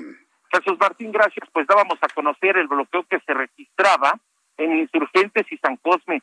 Estos ciclistas manifestantes que están pidiendo justicia para Mario Trejo, un joven repartidor que fue arrollado en su bicicleta y que, bueno, pues lamentablemente perdió una pierna en la cirugía, hospitalizado. Bueno, pues han decidido bloquear ahora insurgentes al cruce con reforma a Jesús Martín. Lamentablemente está desquiciada la circulación y podemos observar a muchísimas personas que caminan, algunos en las aceras y otros, por supuesto, en la cinta asfáltica buscando un medio de transporte para llegar a su destino. Está todavía cerrado el sistema de transporte Metrobús, la línea 1 que corre de Indios Verdes hacia el Caminero, así que las personas tienen muy pocas opciones, algunos están pues buscando las estaciones del metro y otros más deciden caminar a través de insurgentes, pues más de dos kilómetros para poder llegar hasta la estación Buenavista Jesús Martín y de ahí poderse desplazar a Indios Verdes y del lado de Reforma hasta la glorieta de insurgentes para poderse desplazar hacia la zona sur de la capital. Estos manifestantes han señalado que no se van a retirar hasta que el gobierno se haga, cargo de los gastos de Mario Trejo y también, por supuesto, hasta que cesen a la ruta que lo arrolló allá en la zona del eje 2 norte, Eulalia Guzmán, al cruce con la avenida de los insurgentes. Jesús Martín, hay pocas alternativas, el circuito interior es una de ellas, el eje oponente es tramo Guerrero y su continuación Bucareli puede ser otra, avenida Chapultepec y ahora también la avenida Puente de Alvarado y su continuación la Ribera de San Cosme para desplazarse hacia la zona de la México-Tacuba. Jesús Martín, la información que te tengo. Muchas gracias por la información, Israel Lorenzana. Hasta luego. Hasta luego, que te vaya muy bien. Bueno, sí decirle al gobierno de la Ciudad de México que están todavía, están completamente en su legítimo derecho, están en su legítimo derecho de ejercer autoridad y quitar a los ciclistas de reforma e insurgentes. Tenemos contingencia ambiental, señores. O sea, que, se muera la gente de contaminación y no tocar a los ciclistas, esto ya es verdaderamente un exceso. Esto ya es una falta de respeto a otras formas de movilidad. Y lo digo claramente, con toda responsabilidad. No puede ser. Quiten a los ciclistas, invítenlos a pasar a la banqueta. Ya sabemos que quieren que el gobierno capitalino se haga cargo de los gastos del joven que fue atropellado, pero no es bloqueando la movilidad de la gente en el Metrobús como eso se va a lograr. Hagan lo que tengan que hacer con diálogo, como sea, pero permitan el tránsito de las personas. Vuelvo a decirlo, si hay un gobierno sensible al tema ciclista, es el gobierno de la Ciudad de México. Y el, secretario de Movilidad, el señor Layuz, no, no hay ninguna necesidad para bloquear insurgentes y reformas, señores. No hay ninguna necesidad. Y lo único que están ustedes provocando es que más se tarden las acciones para, para, para poder atender a este joven que habrá que ver en una investigación ¿sí? las responsabilidades de todos los actores en ese accidente. También eso es importante, ¿no? Porque no por el hecho de ser ciclista se es inocente en automático. Hemos conocido muchos casos en donde el ciclista es el que tiene la responsabilidad. Hoy me tocó, ah, no es, no es cierto, hoy no, ayer en la Avenida de los Insurgentes, en esta ciclovía emergente, que todavía no han decidido si la dejan o la quitan. Yo soy de la idea que la deberían de quitar por la cantidad de vehículos que hay en la Ciudad de México y por los efectos de contaminación que ya se generan en un carril totalmente subutilizado. Yo soy de la idea que la deberían de quitar y colocar estas ciclovías en, en las calles internas para mayor seguridad de los ciclistas. Me tocó ver cómo un vehículo anunciaba su vuelta a la derecha para entrar a las calles internas de la colonia y un ciclista no lo dejó, no le aventó la bicicleta y le gritó de que él tenía más derecho que él. Yo fui testigo de eso.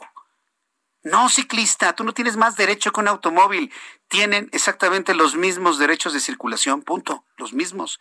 Nadie tiene más derechos que otros.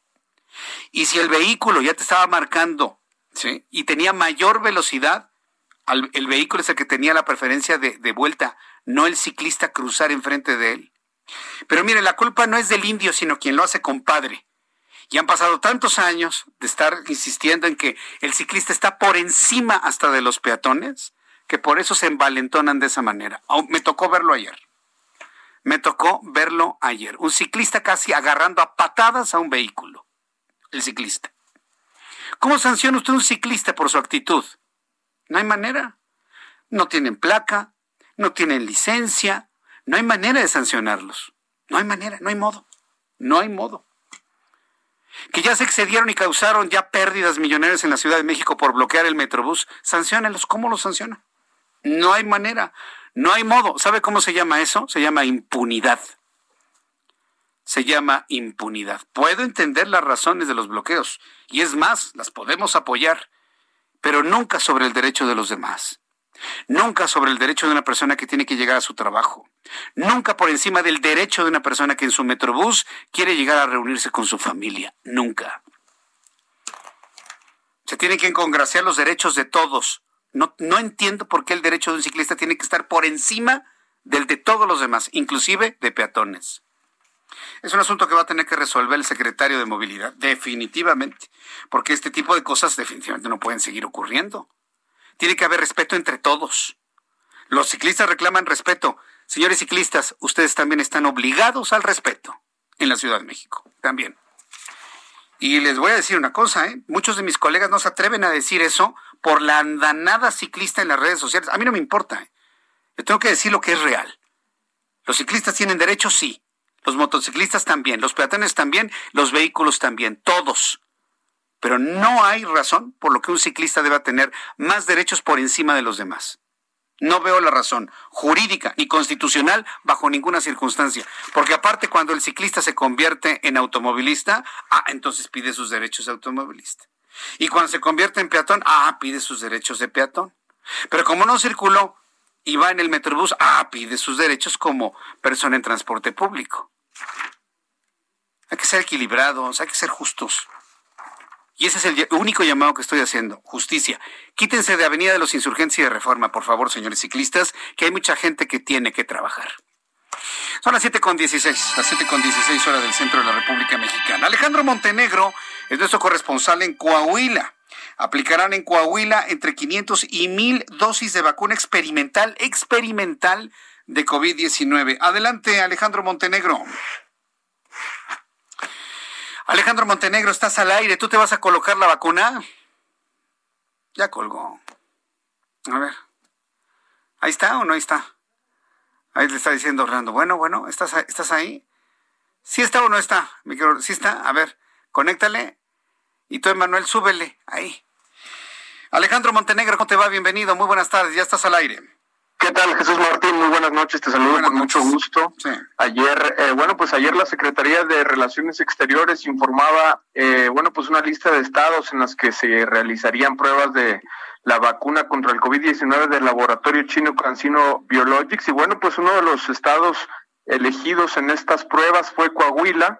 Ayer mismo se le preguntó a la Secretaría de Salud del Estado si tenían información sobre el tema. Dijeron que todavía no recibían eh, ningún informe. Sin embargo, esta mañana ya el gobernador de Coahuila, Miguel Riquelme, señaló que ya fue informado por la Secretaría de Relaciones Exteriores sobre este proceso y eh, bueno, pues él detalla que fue elegido un centro hospitalario del municipio de Saltillo, que fue el elegido por esta empresa china para aplicar la prueba y van a ser entre 500 y 1000 dosis las que se van a aplicar acá en el municipio de Saltillo. Eh, por el momento solamente será eh, eh, en este municipio. Sin embargo, bueno, pues al preguntarle más detalles sobre este tema, sobre cómo se va a elegir a las personas que van a estar acá, que se van a hacer esta, que se van a aplicar la vacuna, señaló que no tienen información porque todo se va a realizar de manera privada, no, no va a haber información al respecto. El Estado simplemente va a esperar eh, los resultados que se obtengan. Sin embargo, todo lo va a realizar directamente esta, esta empresa china que está, bueno, pues en la fase 3, en ensayos clínicos de esta eh, vacuna que está eh, pues desarrollando contra el COVID-19. Y bueno, pues el gobernador también señaló que no se descarta que otras ciudades o ciudadanos de otras ciudades de, de Coahuila también puedan acceder a esta vacuna que bueno, pues se va a aplicar a personas, a voluntarios eh, mayores de 18 años y, bueno, pues eh, en los próximos eh, días se espera que ya empiecen a aplicarse estos estudios acá en el municipio de Saltillo, Jesús. Bien, ¿tú te vas a añadir a los voluntarios para aplicarse la vacuna experimental? Bueno, pues eh, tal vez, tal vez sí. Vamos a informarnos un poco de cómo va a ser el proceso y ya, ya podríamos decidir. si no quieres, también se vale decir que no. ¿eh? también Yo, por ejemplo, si me preguntas a mí, yo diría no, hombre, para nada. Hasta que esté bien probada. Yo no, yo no me propondría. Pero a, ustedes como periodistas les han propuesto eh, ofrecerse como voluntarios. No, hasta el momento no se nos ha hecho directamente un ofrecimiento, incluso no se no se conoce cuál va a ser la fórmula para elegir o invitar a voluntarios, pero bueno, pues estaremos pendientes de, de, cómo va a ser ese proceso, Jesús Martín. Correcto, bueno, pues yo te agradezco mucho toda esta información, Alejandro Montenegro. Claro que sí, muy buenas noches. Hasta luego, muy buenas noches. Empieza entonces la fase 3, protocolos, experimentación con este tipo de vacunas. Usted se, se, se, se sumaría, yo no, ¿eh? ¿Tú, Orlando? Tú, tú sí, tú sí, tú eres filántropo. Tú sí. Yo, yo no. No, yo ya no tengo edad como para estas aventuras. No, definitivamente. ¿Tú, Emanuel? No, él dice, no, ya no. A mí no. Mm, experimenten de otra manera, experimenten de otra manera. Yo entiendo que hay personas que entregando su vida, este, pues quieren dar algún tipo de aporte a la humanidad. Eso me parece muy bien pero hay personas que ya tenemos responsabilidades con otros grupos de personas donde difícilmente se podría hacer algo así, pero bueno, cada quien. Ya tengo los números de COVID-19. En unos instantes más te voy a dar a conocer cómo estamos en materia de COVID. Yo veo los números de COVID, le adelanto, y nada más me acuerdo de lo que dijo el, señor que ya, mire, hasta una pena me da verlo, el, secretario de Salud, diciendo, le tengo una buena noticia, ya controlamos el COVID. Claro que sí. Vamos con José Ríos, corresponsal en el Estado de México. Adelante, José, ¿qué información nos tienes? ¿Qué tal, Jesús Martín? Buenas noches, como a ti a la victoria. Pues bueno, para informarte que los gobernadores que integran la Alianza Federalista enviaron su felicitación a Joe Biden y a Kamala Harris por su elección como presidente y vicepresidenta de los Estados Unidos. Mediante una carta integrada en su casa de transición en Estados Unidos, los 10 ejecutivos estatales de oposición manifestaron su deseo de trabajar con esta nueva administración demócrata. Asimismo, apuntaron que buscan construir una nación competitiva comercialmente integrada, segura y próspera bajo el impulso y las oportunidades que brinda el Tratado México, Estados Unidos y Canadá. Asimismo, Jesús Martín, los gobernadores de oposición resaltaron la importancia de una agenda bilateral integral que aborde los desafíos comunes en materia de comercio, migración y seguridad, pero que se apueste también con audiencia y decisión hacia nuevos objetivos. Por último, entre esos objetivos, Jesús Martín se encuentra la protección del medio ambiente en el contexto del cambio climático, las energías limpias y renovables, la certidumbre jurídica, las inversiones, así como la democracia y los derechos humanos como principios compartidos de una convivencia política. Ese es el informe que te tengo, José Martín. Gracias por esta información, José Ríos. Hasta luego, muy buenas tardes, nuestro compañero José Ríos con esta información. Son las 7 con 22. Antes de ir a los anuncios, vamos con los números de COVID-19. Quiero informarle que Estados Unidos ha roto todos los récords de la historia. Antes del proceso electoral, hace exactamente una semana, eh, Estados Unidos se debatía en ser uno de los países con mayor contagio, como país solo. Estaba reportando 86 mil contagiados en un día, en un día, en un solo día. La cifra aumentó a 90 mil. El día de la elección andaba en 100 mil. Al día siguiente de la elección, 123 mil. Lo recuerdo claramente. Una semana después, hoy, 140 mil, 140 mil casos ayer, perdóneme, y hoy llegamos a 200 mil contagiados de COVID-19 en Estados Unidos en tan solo 24 horas. ¿Puede usted creer esa cifra? Es increíble, sorprendente y reflexionábamos en el Heraldo Televisión, ni Donald Trump, presidente en funciones, ni Joe Biden, presidente electo, han podido hacer algo para contener la transmisión del COVID. Ninguno de los dos. ¿Y, por qué menciono a Joe Biden? Porque bueno, lo están viendo como una especie de salvador milagroso. Bueno, pues ni siquiera el salvador milagroso puede hacer algo en contra del contagio de COVID-19. Y no le echen la culpa, no es su culpa. Es un asunto que nadie ha podido controlar. Lo vimos en el último debate. En el último debate entre los dos candidatos Trump-Biden, ninguno de los dos sabía concretamente qué hacer. El que me, alguien me diga, no, es que Biden si tiene un plan, es cierto. Ve usted el debate, no sabían ni qué hacer ni qué decir. Ninguno de los dos es algo totalmente desconocido y con pronóstico completamente desconocido. Aquí en nuestro país, ¿cómo vamos? De ayer al día de hoy, ¿sabe cuántas personas se contagiaron de COVID-19 según los datos oficiales de la Secretaría de Salud? 7.646. Señor Alcocer, después de esta cifra, lo que usted debería hacer es renunciar. Renuncie, Jorge Alcocer, de verdad. Se quita usted un peso de encima y le ayuda al gobierno de Andrés Manuel López Obrador. Renuncie, de verdad, renuncie. ¿Cómo dice que ya controlamos el COVID cuando al día siguiente hay al menos un 15% más de contagiados? 7.646 de ayer al día de hoy para dar una cifra de 986.177. Número de fallecidos, 96.430 de ayer al día de hoy, 588 mexicanos más. Índice de letalidad, 9.77% de los índices todavía más altos en todo el planeta. Después de los anuncios, le tendré nuevamente algunos de estos datos de COVID-19 y, por supuesto, más informaciones que suceden tanto en México como en el mundo. Yo le invito para que me escriba a través de mi cuenta de, de Twitter, arroba Jesús Martín MX, y en Instagram, Jesús Martín MX. Escuchas a Jesús Martín Mendoza con las noticias de la tarde por Heraldo Radio, una estación de Heraldo Media Group. Heraldo Radio.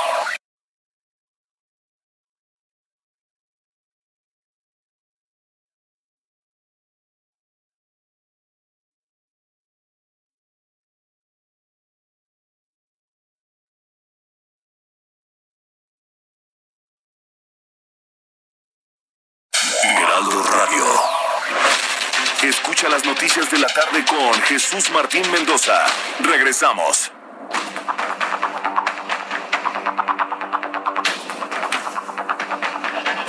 Ya son las siete y media, las 19 horas con 30 minutos hora del centro de la República Mexicana.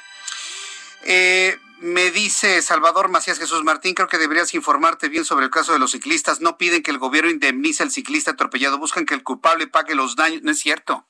Perdón, yo le creo más a mi reportero, perdóname, Salvador.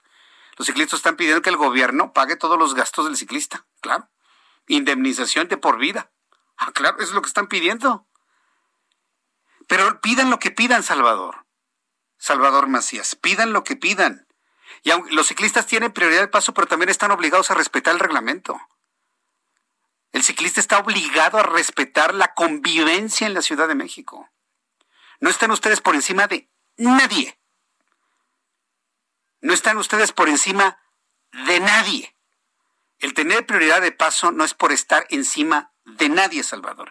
Y ese es el problema que tienen los ciclistas en esta Ciudad de México, que piensan que una prioridad de paso, que habrá que analizarla en función de hasta de condiciones de carácter físico, de que es más fácil detener si un camión de 5 o 10 toneladas o un ciclista, Eso habría que analizarlo desde el punto de vista científico. El que se dé prioridad de paso no significa que se tengan más derechos que otros. ¿eh? Los derechos son iguales. Y ustedes, Salvador Macías, si te lo digo de derecho y de frente, estás obligado a respetar el reglamento de tránsito y estás obligado a tener una buena convivencia con las demás maneras de movilidad. No estoy diciendo nada fuera, fuera del orden, ¿eh? Ustedes ciclistas, así como los automovilistas, así como los automovilistas, así como los camioneros, así como los taxistas, estamos todos obligados a coexistir de una manera adecuada en la Ciudad de México. No tiene por qué uno decir yo soy más que tú. Nadie. Y ese ha sido un grave error, no nada más de esta, sino de otras administraciones anteriores.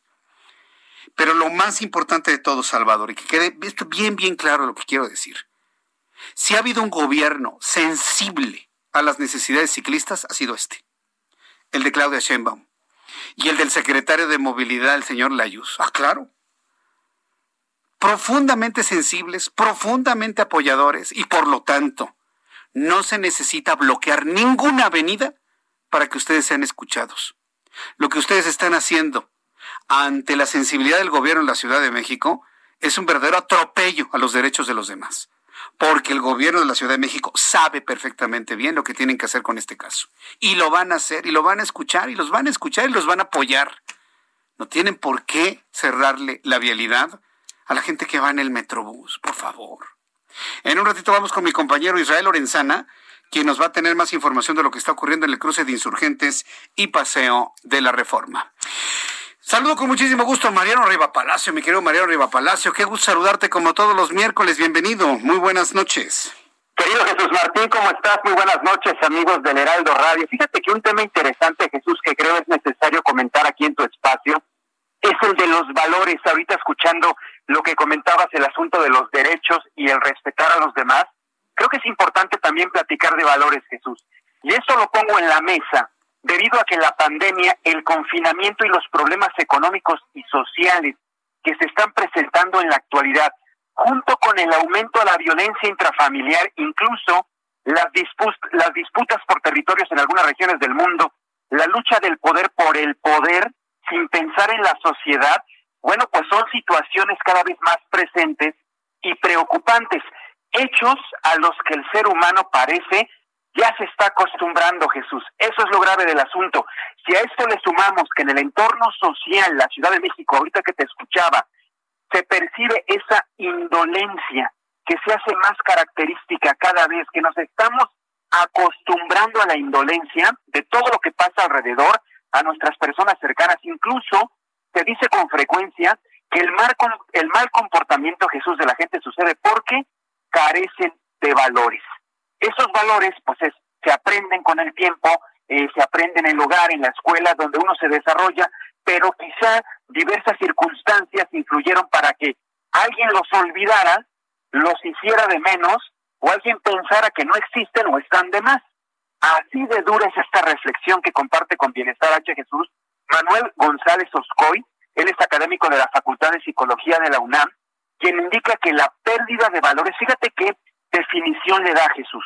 La pérdida de valores en realidad es una transformación en la que algunas personas han subido de escala dependiendo de cada quien y dependiendo de la cultura y dependiendo de la sociedad.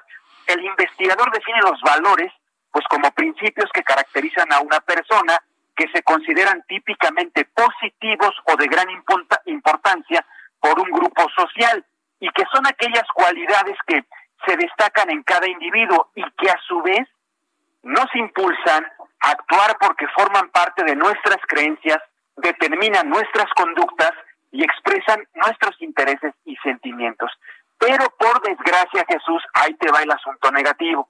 La perspectiva general indica que muchos de esos valores que, tiene la sociedad y sobre todo la sociedad mexicana, Jesús, se están perdiendo.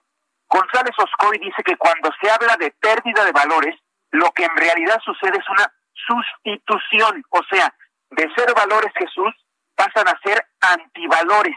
Por ejemplo, cuando una persona es tolerante, pero con algunos, y no es tolerante con otros, ¿no? O, con unas personas es más tolerante y con otras personas lo es menos. O eres tolerante o no lo eres definitivamente. Por eso es necesario considerar ciertos, ciertos aspectos de reflexión, pues para manejar y establecer una escala de valores. Muchos de ellos, Jesús, se van a dar a partir del juicio crítico. Nos falta hacer mucha autocrítica, eso nos falta demasiado a los seres humanos, de pensar en situaciones que eh, nos afectan también a nosotros. Vemos una persona que le están haciendo daño y ya ni nos metemos, ¿no?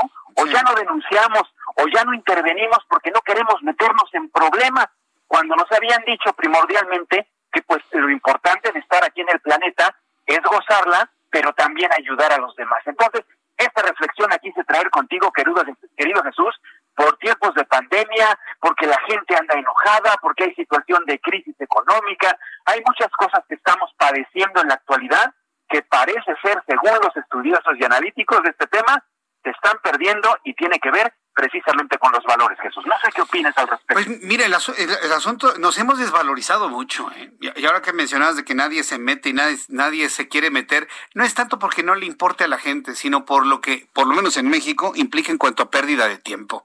Las autoridades te hacen perder todo un día de tu trabajo, de tu vida, sin que en realidad se pueda ayudar de una manera clara. ¿eh? Esa es la razón por la cual mucha gente no nos involucramos, Mariano.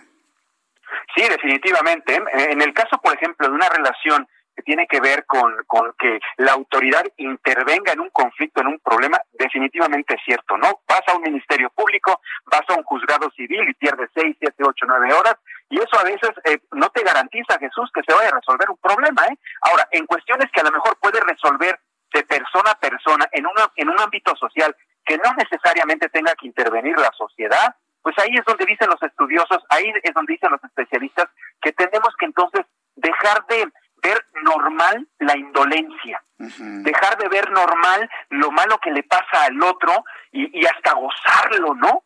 No, mira lo que le pasó al otro, ¿no? Por hablador y hocicón y hasta lo disfrutas, ¿no? El día de mañana te puede pasar a ti.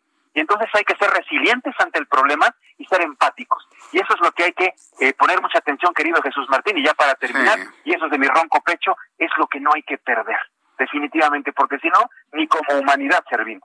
Qué barbaridad. La verdad es que, es que somos tantos y no es justificación. Trato de entender las razones por las cuales la humanidad está reaccionando de esa manera. María Riva Palacio, dinos por favor en qué plataformas digitales te encontramos, te buscamos, te vemos, por favor.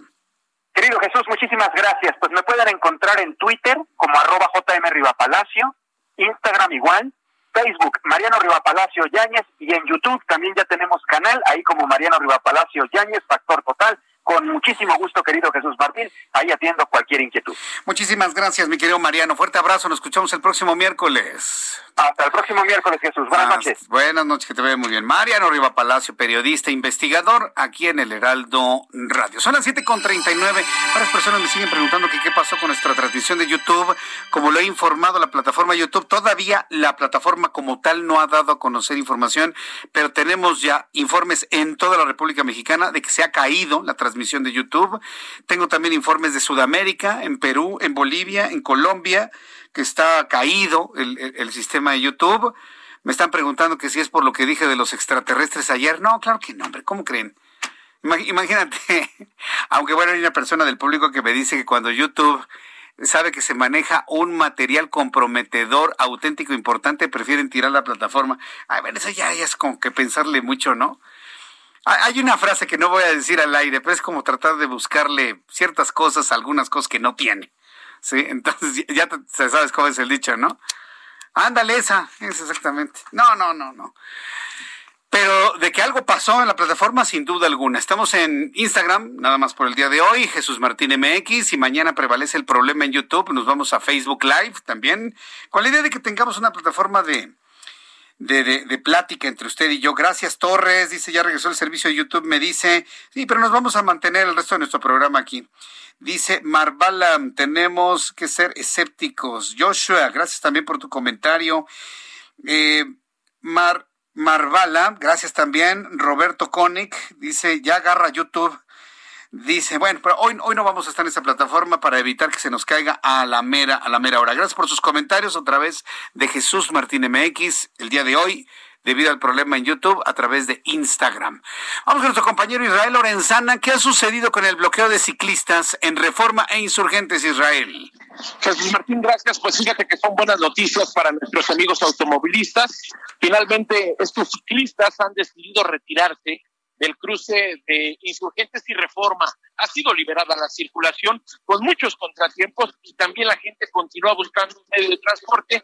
Y es que los ciclistas ahora se han desplazado a insurgentes de Álvaro Obregón, a las afueras de la CEMOVI Jesús Martín, buscando una respuesta por parte de las autoridades. Lamentablemente, sigue afectada Avenida de los Insurgentes, pero ahora a partir de la glorieta del mismo nombre y con dirección hacia Viaducto sigue siendo una buena alternativa utilizar en estos momentos el circuito interior o por supuesto el ex central Lázaro Cárdenas o el eje 1 poniente en su tramo Guerrero, su continuación Bucareli y Cuauhtémoc para evitarse estos contratiempos. Jesús Martín, la información que te tengo. A ver, entonces se van a desplazar Álvaro Obregón e Insurgentes y van a volver a cerrar ahí también el paso del Metrobús. Así es, Jesús Martín, en este momento ya lo están haciendo. Ya lo es que no, ¿cuántos ciclistas son? ¿Son un millón, dos millones, tres pues, millones? Martín, no me lo vas a creer. Estamos hablando de aproximadamente 20 bicicletas, 20 jóvenes en sus pues, bicicletas. No, no, no, es, es, es, un, es un desorden esta Ciudad de México. No y por 20 bicicletas no pueden pasar miles de personas en el metro. Olvídate de los automovilistas. No puede pasar tampoco el metrobús. Pero Jesús Martín, Tú debieras de ver la cara que trae la gente caminando aquí sobre insurgentes, molestos, fastidiados, cansados, salen de trabajar y no hay medio de transporte. Ay, no, no, no, de, verdad. Bueno, pues el problema es para los ciclistas. La verdad. bueno, pues, y ten mucho cuidado, ¿no? Porque después de lo que yo he comentado de la falta de, de, colaboración de los ciclistas, no sea que te vayan a gritar alguna cosa, ¿eh? Ten cuidado por ahí, mi querido Israel. Claro que sí, Jesús Martín, estaremos al pendiente. Que te vaya muy bien, hasta luego. Mira, esto que yo le he comentado, gracias a mi compañero Israel Lorenzana, mis colegas no lo dicen porque prefieren más la comodidad de la, del, estar bien hasta con los grupos pequeños. Yo sí les tengo que decir. Oigan, ¿qué, tienen esas 20 bicicletas? Olvídense que bloqueen los autos, ya. Pero dejen pasar a la gente en el metrobús. ¿Sabe cuánta gente quiere llegar a sus casas con su familia? Y hay gente que entra a trabajar a las 8, 9 de la noche. ¿Sabe cuánta gente necesita llegar a su lugar, a su destino? Tengo contacto con la Secretaría de, Movilidad, ya tuvieron contacto con ellos, ya les explicaron que el gobierno capitalino está al tanto del muchacho que lamentablemente perdió su pierna. ¿Qué más quieren? ¿Que les regalen una bicicleta nueva o qué quieren? Y el problema es que la policía no va a intervenir porque ya sabe que cuando la policía interviene violenta derechos humanos. Estamos en un callejón sin salida en este país, en esta ciudad, en este país. De no poder ejercer autoridad y de tener que aguantarnos lo que 20 eh, ciclistas están haciendo en la Ciudad de México. No puede ser. Yo vuelvo a insistir, si hay un nunca como antes, señores ciclistas, nunca había habido un gobierno en la Ciudad de México, haya sido regencia o jefatura de gobierno, con ese nivel de sensibilidad que el que tiene el gobierno de Claudia Sheinbaum y el secretario de Movilidad, el señor Layus. Nunca jamás. No hay necesidad de bloquear nada a nadie, nada a nadie, créamelo, pero pues... Es, de, ¿O qué? ¿Está gobernando el PRI? ¿O está gobernando? Para los que me están escribiendo en Twitter, ¿qué está gobernando el PAN? Insensible, el PRI, terrible. Es Morena en la Ciudad de México. Y todas las ciclovías que hay las ha puesto Morena y todos los derechos, hasta de pasarse los saltos, se los ha permitido en su momento el PRD, hoy Morena en la Ciudad de México. ¿Qué bloquean, señores? ¿Qué bloquean? Pero bueno, está bien. Ya por lo menos liberaron la circulación en Insurgentes y Reforma. Utilice otras vías. No vaya por el cruce de Insurgentes y Álvaro Obregón, porque hay 20 personas, por no decir tipos, pero 20 personas están fastidiándole la vida a la gente. No al gobierno, ¿eh? A la gente. A la gente. Bueno, son las 7.45, las 7.45. Roberto San Germain, ¿a ti te gusta andar en bicicleta? ¿Qué pasó, mi querido Jesús Martín? Buenas noches, buenas noches a la gente que nos sintoniza. Sí, sí me gusta andar en bicicleta. ¿Pero para transportarte o para hacer deporte? Para hacer deporte. Eso. Mira, la verdad es que tu casa es en el poniente. Sí. Lo estaba platicando con los compañeros. Sí. Este, porque uno de el productor es ciclista nato, ¿eh? 100%. Sí, sí, sí.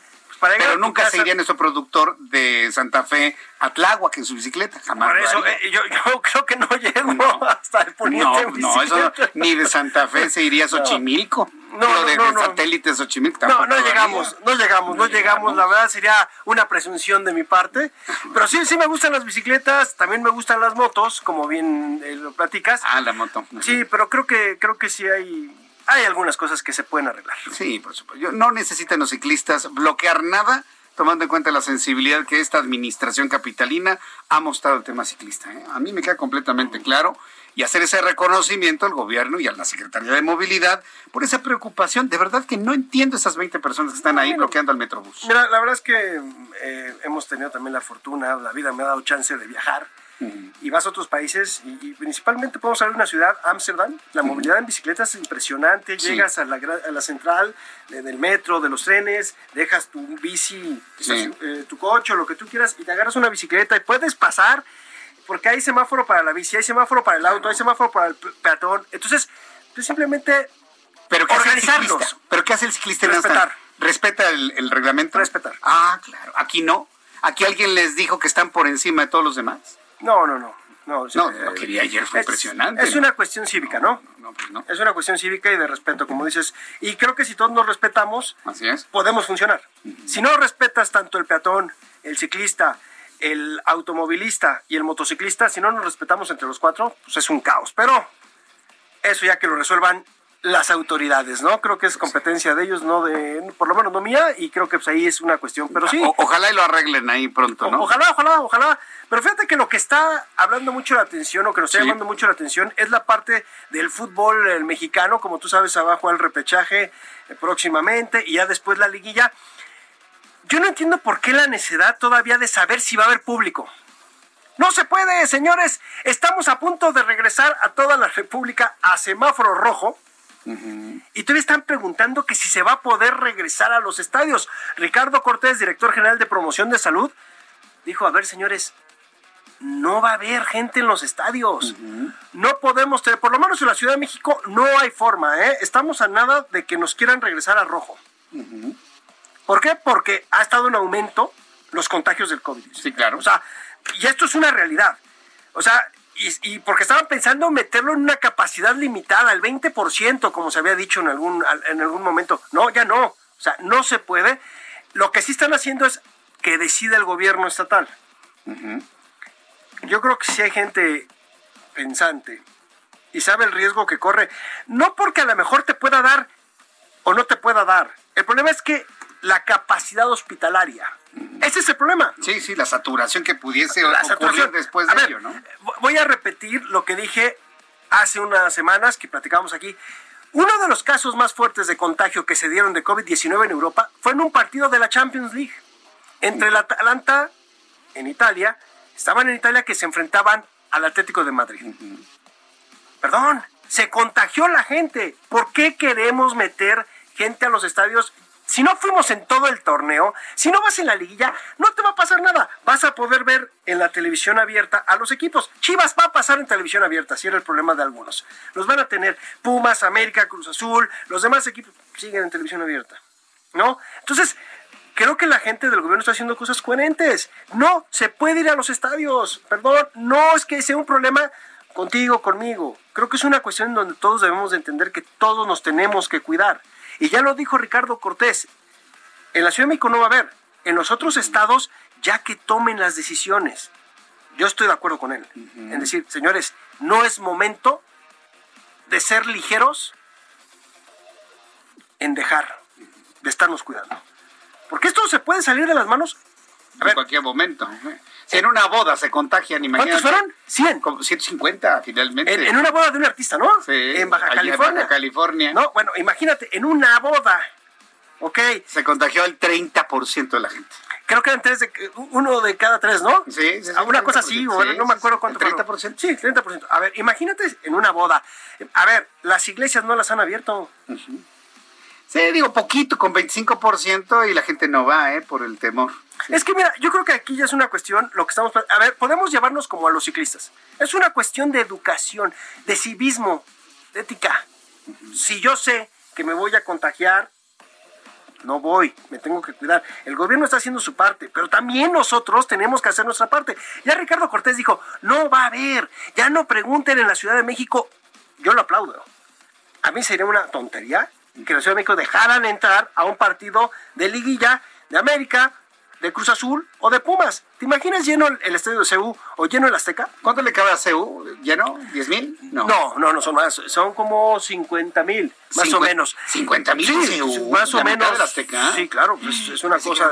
Más, o menos, según yo, así. Y el estadio Azteca ya no son los 100 mil porque le han quitado. Creo que ahorita el estadio Azteca, si ya no mal recuerdo, trae 70 mil. Pero ahorita buscamos el dato de CEU de 70 mil. Pero eh, Estadio CU, capacidad, te lo buscamos para decirle a la ah, gente. para Aquí rápido tenemos aquí, 72 mil.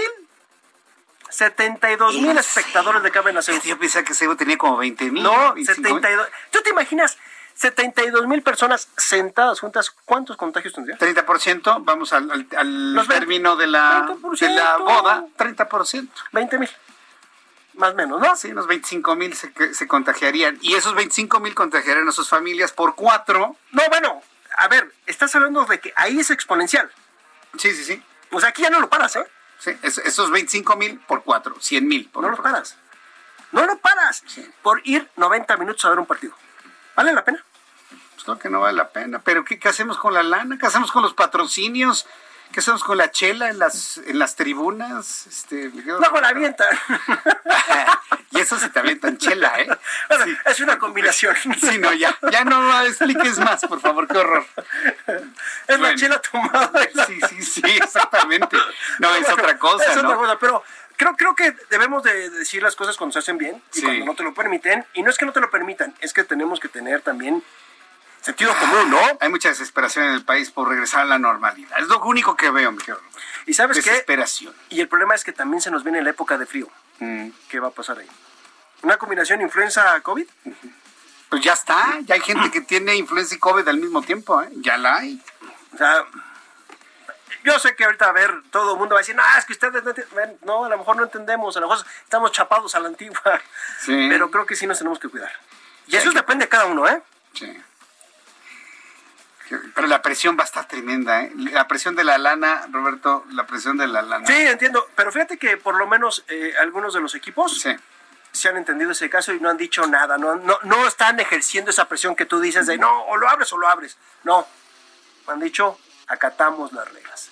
¿Y la afición?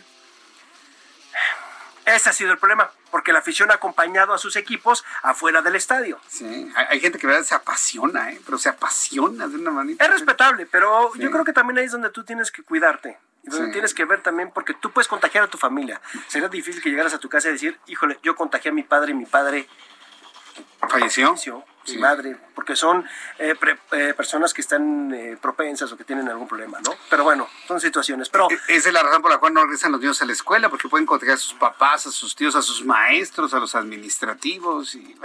Pero bueno, qué complicado está. Pues sí. Miguel Roberto San Germán, muchísimas gracias. Gracias a ti, Roberto San Germán con toda la información deportiva y un asunto que deja para la reflexión, para el pensamiento, para la la conversación en la familia. Muchas gracias por haberme acompañado aquí en el Heraldo Radio, muy intenso en el centro del país. Tenga en cuenta que mañana tenemos contingencia ambiental en toda la Ciudad de México. No pueden circular los autos con engomado de color verde, ¿sí? Engomado de color, eh, holograma de verificación número 2 desde las 5 de la mañana hasta las 10 de la noche. Tómelo en cuenta, por favor.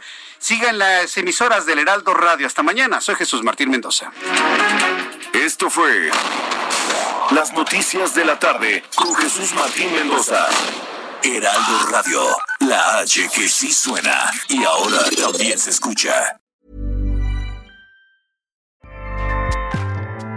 ACAST powers the world's best podcasts. Here's a show that we recommend. The Real Housewives is a guilty pleasure for most, but if you're looking to not feel guilty about that pleasure, tune in to Everything Iconic with me, Danny Pellegrino, where I break down all the messy moments and behind the scenes antics of Bravo's popular franchise. And on Everything Iconic, I also interview celebrity guests like Kelly Ripa, Kiki Palmer, Drew Barrymore, Cameron Diaz, and more about their guilty pleasures, their past work, and so much more. So if you're pop culture obsessed and find yourself watching way too much reality TV like me, tune in to Everything Iconic with Danny Pellegrino wherever you listen to podcasts. ACAST helps creators launch, grow, and monetize their podcasts everywhere. ACAST.com.